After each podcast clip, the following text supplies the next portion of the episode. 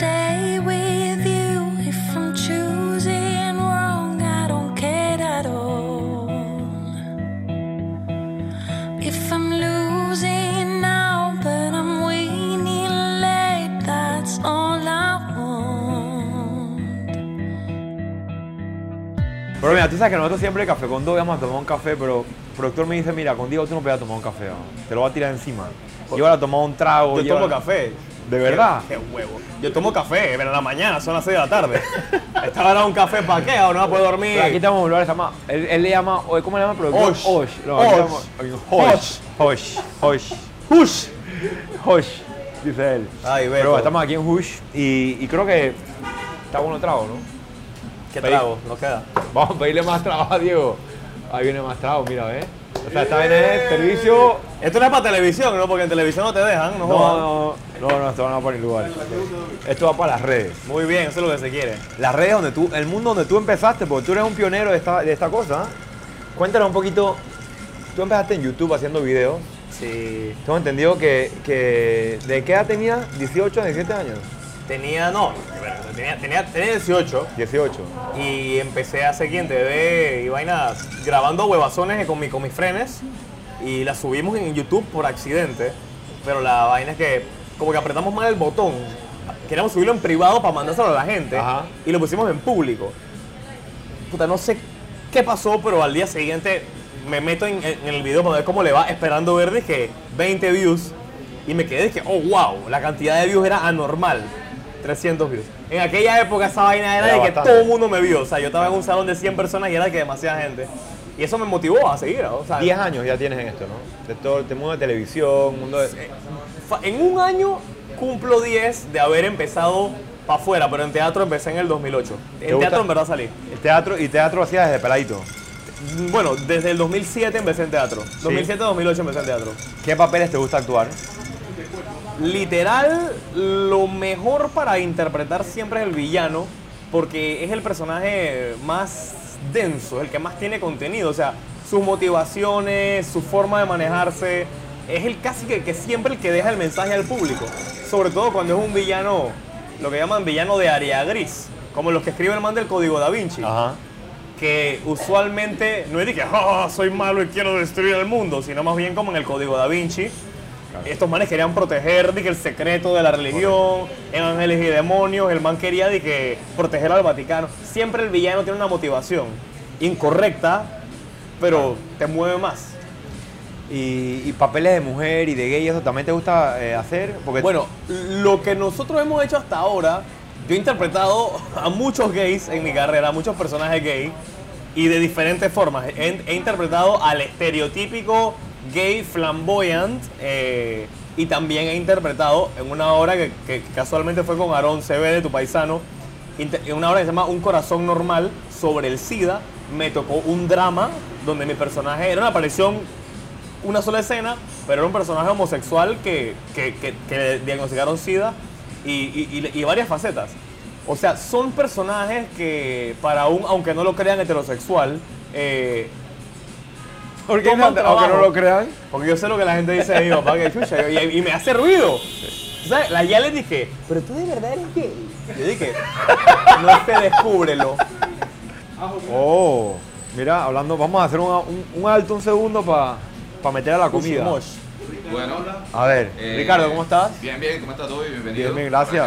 Gracias, hermano. tú conoces a, seguro conoces a Diego. Seguro Le acaban de abrir la cabeza aquí en, en- a, a punta de arañazo. Es que dice que cuando lo chupa te duele la cabeza al final. No, Se adelantó la goma, ahora me duele la cabeza ahorita. Se agarró aña- arañazo con mi productor, pero bueno. ¿Qué, eh, ¿qué tenemos aquí? Bueno, por aquí les traigo dos de las especialidades de acá de la casa aquí en Buch. Eh, la primera son las alitas que son ya conocidas aquí en, en Panamá. Y bueno, otra especialidad que es la hamburguesa queso cheddar. Espero que, que la disfruten. ¿no? Ricardo, Está ¿y bastante bueno. el lugar cuánto tiempo ya tiene? Ya tenemos arriba de tres años. Tres años aquí. Tres años aquí. ya. ¿Concepto dónde salió el concepto? Concepto básicamente es rock and roll, pasarla bien, buena música, música en vivo jueves, viernes y sábados. Eh, promociones casi que todos los días, en realidad todos los días, así que siempre viene la gente después de un after office. ¿Está en promoción ahorita mismo? Total. Cerveza. Bueno, pues. Usted pida, mi hermano. ¿Cerveza también tiene cerveza? Cerveza, Escucha. tenemos cervezas nacionales, Escucha. importadas, artesanales, panameñas, artesanales, apoyando también acá. Hay buen tequila también. Tomamos aquí tequila, está buenísimo. Sí, muy bueno. Sí. No, Ahora, cuéntanos un poquito las redes sociales tuyas para que la gente pueda. Eh, bueno, las redes sociales, Bulls Panamá en Facebook eh, y Instagram. Ahí están saliendo en pantalla. Sí. Y hay buen, buen ambiente aquí. Siempre se pone bueno, siempre se pone bueno. La verdad es que eh, el ambiente, bueno, la, la receptividad de la gente ha sido muy buena. Así que, Qué bueno. así que bueno, bienvenidos por acá, ¿no? Gracias, hermano. Aquí vamos, bien. vamos, seguila, papá. Vamos a seguir probando, la- vamos a pedir más cosas, ¿no? Que ¿no? sí, claro, Seguro. claro. Pidan, a la orden. Tú puedes, te más. A eso vine, hermano. A eso vine. Beto me dijo que era comedia bebé. Café. Café. Color café. Color café. Diego, entonces estabas contándome de, de un poquito del teatro, de tu, de tu vida, de Ah, sí, sí, estamos hablando de, los- de personajes en general, ¿no? Como que eh, ser actor. Es que para mí el que dice que. Lo que pasa es que aquí un man hace de Árbol 3, Abeja 2 y Pueblo 7 en una obra y ya eres actor profesional. Creo que actor es em, una persona que, que puede decir que, que vive de ser actor. Yo no sé si yo vivo de ser actor, pero parte de lo que hago es actuar los guiones que escribo. Yo vivo de ser escritor. Entonces, pero igual me apasiona mucho todas las facetas artísticas en este sentido, ¿no? Yo siempre me considero un man que simplemente hace, como que, comunica las cosas que siente de, de- de formas diferentes. A veces hago un blog y hablo paja, o a veces escribo un sketch para mostrar la idea que tengo. Sabes que cuando tú empezaste, las redes sociales creo que no era algo todavía muy. no era un boom. ¿Pensaste que iba a ser algún boom algún día? Boom, como dice Todo el el, productor. mundo, boom, todo el boom. mundo hoy en día quiere quedar como el visionario de que sí, yo siempre lo supe. Lo que, como, como Beto Mesa, de que yo siempre supe que este mal iba a pegar. Pero las redes cuando empezaron, yo no es que sabía que iban a pegar, pero sí me dije, ojalá esto funcione. O sea, Twitter, la inmediatez. Luego vino em, Instagram, eh, una oportunidad de comunicarse de una forma visual. O sea, siempre quise que las redes sociales fueran algo. Por aquí dice que tú, y yo lo veo también, en las redes has estado muy envuelto promoviendo marchas o promoviendo movimientos en, en beneficio o pro de algo, por ejemplo, luchas de algo. Claro. eh, y usas las redes para eso también, ¿no? O sea, que no solamente estás en tu mundo de la televisión, el mundo del, del teatro. Claro. Yo no es que quiera meterme a la política, ni que quiera hablar de política. Yo siento que después de los 25 años, Ni que sí- tienes algo con los manas tampoco. No, tampoco, o sea, no, pero de lo, eh, que tiene algo en qué sentido. Em, cuando, no, ya pues ya los van a frenteado 100%, pero, pero lo que me pasa ahorita mismo con la política es que, aunque evite hablar del tema, Panamá es, vamos a ponerlo como un, em- tú eres empresario, yo soy empresario, Panamá es la empresa de todos. Si tú sabes que tienes un empleado que está haciendo una vaina mala, por más que él esté en un departamento que tú no manejas, tú lo vas a aguantar y tú te vas a tener que meter. Así. Y la, la asamblea es así. Está- Están agarrando la plata, tú pagas impuestos, yo pago impuestos, tú, pagas, tú y tú pagan impuestos, todo el mundo paga impuestos. Que los estén usando de esa manera. Tu primer cheque de la DGI, ¿te acuerdas? imagínate tu primer emprendimiento. Tú has firmado cheques para la DGI. Claro. Tú has visto las cifras que uno que se van allá, ¿no? Sí. ¿Y no te duele ver esa vaina de los bates desaparecidos? ¿Se puede, ¿se puede hablar de esta vaina? Hablar- aquí hablar lo que quiera. ¿No te duele ver los 100 mil palos que desaparecen por irse por una fundación? Ahora, hablando un poquito de la Yo te vine a joder. Hablando un poquito de la televisión, ¿cómo es a tener tu propio programa? Porque tener un programa de televisión no es fácil. ¿Cómo fue ese recorrido para llegar a, a tener tu programa, no? Puta. em, quien te ve en YouTube, luego la cáscara, o sea, trabajar para un programa de televisión. Luego me llamaron de más 23 para, básicamente, la, la- la oportunidad era dirigir creativamente el canal. No había presupuesto, no se pudo hacer mucha vaina, pero probé lo que era como que, sushi, hacer programas para, para un canal y luego en Medcom me dicen que, men, te queremos aquí, te queremos dar un espacio, ¿qué es lo que es? Yo dije, man, tengo este proyecto, ¿quién te ve? Que ya tiene una identidad y toda la onda. Em, vamos para allá, vamos a darle Que venía vamos- YouTube, lo ya en que YouTube. venía de YouTube. El error mío fue pensar al principio que YouTube y televisión nacional eran lo mismo. Quizás hoy en día la vaina es diferente, pero en el 2013, o sea, para que veas qué tan cerca estamos de la etapa del cambio. Puta, en el 2013 casi me cierran. ¿Sabes? En el 2013 era de que, men, la gente no sabe qué es Breaking Bad, brother. O sea, la gente aquí en Panamá no tiene Netflix. La gente aquí en Panamá no está pensando en Arrested Development o en, o en House of Cards. La gente aquí en Panamá está pensando en política y en borrachera y en carnavales y en whatever, ¿no? Y bueno, tu productor entró en ese momento en la, en la zona y, y, bueno, realmente quien te ve ha sido el resultado de, una, de un gran grupo de gente, gente que ha venido, gente que ha salido, pero todo el mundo ha dejado una gran huella. Y, y hoy en día lo que me enorgullece de, de, de, de quien te ve es que es el, puta, es el programa que más se ha posicionado en estos últimos años de comedia y, ha sido, no por mí, para nada por mí, sino por la amalgama, por el, engranaje que tenemos. Somos una familia, siempre hemos funcionado como una familia, em, en altos y bajos, en buenas y malas, y, nos divertimos mucho haciendo lo que hacemos. O pasé comedia, hermano, hay que pasarla bien, por lo menos en el set. Claro, y, y la comedia que veo en el programa muchas veces se va al, al lado de gays, al lado de, de vacilar con los... ¿Por qué, ¿Por qué esa línea? ¿Tú crees que en Panamá, el panameño le gusta ver ese tipo de... de- de- ¿Le da risa eso? En el 2014, Ajá.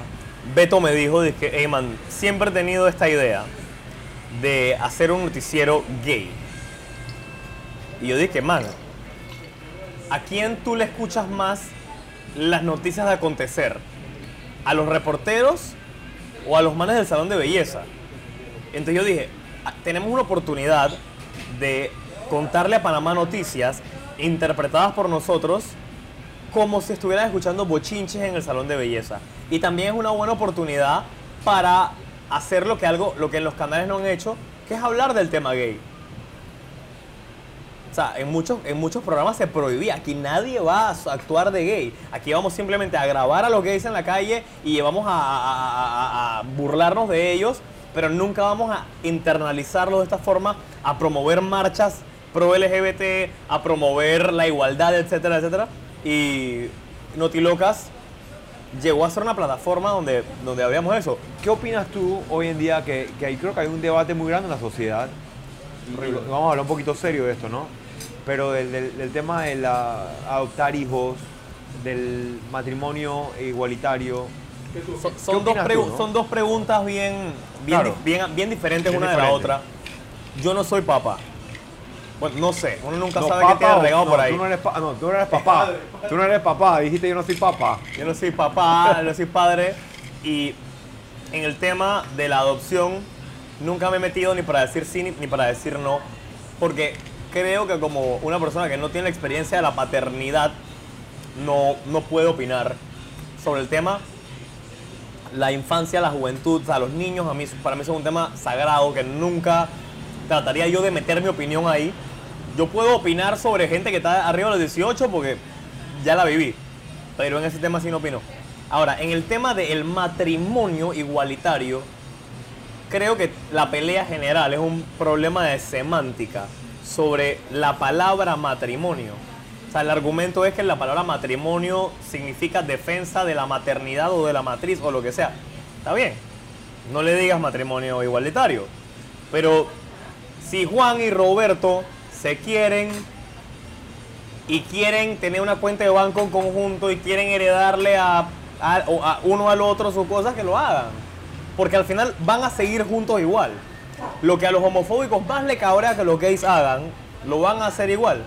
Y ningún miembro de la comunidad LGBT que yo conozca quiere casarse por la iglesia, ¿me entiendes? Y hay muchos miembros de la comunidad que, que- que son católicos practicantes y toda la vaina, y me parece muy bien. En- El Dios en el que yo creo es un Dios que no discrimina a ninguno de sus hijos. Lo que el resto de, su- de sus correligiosos piensen que es pecado o no, pecadores somos todos y aquí está el principal pecador de Panamá, paps. O sea, yo soy un man bien pecador. Yo no puedo decirle a un man que porque a él le gusta o quiere casarse con un hombre que es más pecador que yo. No lo podría decir. Y aquí en Panamá la gente le encanta señalar para afuera y no sabe que cuando haces así hay tres dedos apuntándote y uno está tira- directo a la cabeza. Digo, tú sabes que mientras hablaba y hablabas de papá y de eso, yo pensaba, oye, Diego nunca pensaba en casarse, novias, vaina. ¿Cómo, es esa, esa, ese- esa vida tuya, si se puede saber, no? Porque tú dices, te puedo preguntar de todo, ¿no? No, no, no, Ah, sí, sí, está, no, claro que sí. yo realmente el matrimonio era una vaina en la que por un tiempo yo estaba como que, chucha, esta vaina es como un proceso social necesario. Necesario porque en algún momento la YAL te va a decir que puta, si no te casas te dejo. Entonces como que, chucha, ¿Te ha pasado eso o no? mm, no, eso no puede ser. Yo no le he dicho nada. No, no, está bien. no. Eso no puede ser en televisión nacional. Quítalo, quítalo. Pero, pero, no, no, no, no, lo. Pero, no, no, la respuesta no te la voy a dar. pero, pero. ah, ah, no hace falta la respuesta. ya no la diste. la respuesta. Ya la diste. Pero, pero mi, mi nueva percepción es que. Es que el matrimonio. Coño, cuando tú de verdad tienes ganas de, de que la persona de al lado. Cuando tú estás con una persona por varios años y tú que, man, esta man es la que es. Puta, la- las ganas de casarse son de que, wow, de verdad me quiere. Y cuando ese es el feeling, cuando tú dices, hey, yo pasaría al lado de esta man para siempre y coño, la, la quiero En la enlazar para que se quede conmigo. Entonces, ahorita mismo mi feeling es ese. Si tú tienes. ¿Ah, ya tienes? O sea, estás, estás diciéndome que ya tienes. No, la mentira, persona. sí, sí. Ahorita, ahorita mismo estoy, estoy ennoviado. Este. O sea, hace, hace poco me, me declaré de novio y, y me siento muy, muy, muy, ¿Y muy la, feliz. tienes, ¿Y la tienes escondida de, la- de las redes de la vida pública o, es, o no? es que no es lo mismo esconder a sobremostrar, realmente. Ya. O sea, creo yo que, que una cosa es subir fotos todos los días a esconder. No escondo nada. Yo ando con, con mi novia por todos lados, pero, pero no andas tampoco sobremostrando. Claro, ¿no? exactamente. ¿Y se puede saber quién es? Él está preguntando de que quién es No, porque la gente después estaba, entrando en Instagram y vaina y eso. No, no, no, no, No, eh, creo, que la creo que la clave de la felicidad No es la vida pública. Uno, no es mediática y dos, no quiere ser mediática. Eh, ahí, aplaudo, hijo de puta. Ahí, tú sabes bien. Eso es lo que es. Que Bueno. no es ni quiere ser. Vamos a hablar de algo ahora que es un proyecto que estás haciendo con, con Aaron CB. Claro. 1903, es un, es un musical, ¿no? ¿De dónde sale la idea y, y de qué se trata, no? ¿Tú has escuchado el musical Hamilton? Sí. Bueno, Hamilton es un musical que, que renovó eh, el espíritu patriótico de Estados Unidos. Es un musical sobre la historia del primer secretario del Tesoro de los Estados Unidos contado en hip hop. Cuando el man presentó la idea principal le dijeron de que eso no va a pegar y no te lo va a comprar nadie y hoy en día es la obra más cara, el boleto más caro de Nueva York. Si en Estados Unidos puedes hacer la historia de un secretario del Tesoro en hip hop y, y va a hacer una revolución académica, patriótica, em, educacional, ¿por qué en Panamá no podemos hacer un musical? Y aquí en Estados Unidos el 4 de julio todo el mundo sabe qué está celebrando. Todo el mundo sabe de la batalla de Yorktown, de 1776. O sea, todo el mundo sabe lo que pasó en Estados Unidos. ¿Y aquí? Aquí en Panamá todos marchamos el 3 de noviembre y salimos con las banderas y la vaina, pero tú le preguntas a cualquiera, no cualquiera, pero a la mayoría de las personas y le dices, ¿qué pasó este día? ¿Y qué te van a decir? La separación de Panamá de Colombia. te lo van a decir, cantado como papagayo. Pero ¿qué pasó ese día? Pero tú, tú de, de- de humor, de, de- de todo otro tipo, de repente tienes algo más serio, más, más histórico, más, Mm. más algo que da educación. ¿Qué, qué- será que te estás poniendo más viejo? Definitivamente eso. No, no, cuéntame en serio qué, qué es lo que... Mm. ¿Crees que es eso? Yo creo que definitivamente, o sea, mi vida ha sido pública desde el 2010. A los 20 años. Voy para los 30. La gente ha podido ver mis procesos. Coño, uno en 10 años, hermano, es es una década. Un momento de cambio. Lo que te contaba de la política. Antes la política me la zurraba. Brother, hace. ¿cu- ¿Hace cuánto? Para el 2014 cuando empecé a ver de que lo del gobierno de Martinelli y de la corrupción y la vaina, fue que empecé como que, oh, wow, esta vaina está mal, porque nadie hace nada? Y después dije, "Ey, ¿por qué no yo, no yo hago algo? Entonces, ahora ya estoy más empapado del tema y aunque trate de alejarme, como decía el Pachino en, en la última del Padrino, o sea, Ajá. entre más trato de alejarme, más me, me atrae. Más te traba. Obviamente me preocupa mucho el país, me preocupa mucho lo que está pasando por mis hijos, por el futuro. Y, y cuando veo marchas y protestas, algo que me duele mucho que, que pasa, y es, por ejemplo, hubo una protesta esta semana que pasó por la- el tema de la asamblea de que quieren, bueno, tú estabas patrocinando eso de, de Benicio. Benicio fue una excusa. Fue una excusa, ¿cuál fue, cuál fue en verdad el, el motivo? que dejen las cortinas de humo y atiendan la reforma que está proponiendo Juan de Vázquez. Una reforma interna en la asamblea. Para que se acabe ese relajo de, de que no voy y cobro igual. Sabes que mucha gente se quejó de algo y te, y te lo quería comentar. Y sabes que tú hiciste, hicimos antes del programa este que tú pudieras preguntar en las redes qué quisieran preguntarte. Y alguien preguntó, y me llamó la curiosidad, que por qué no había ni una bandera de Panamá, pero había una bandera LGBT eh, en la protesta. Sería bueno, sería bueno que la cares, ¿no? Si Se puede. cuando se convocó esta protesta, que me, preocupa que me la adjudiquen a mí porque no es para nada, mucha gente participó, mucha gente. El que me quiera o el que me odia tiene que reconocer algo. Yo soy un ciudadano más, ni mayor ni menor que cualquiera de los panameños.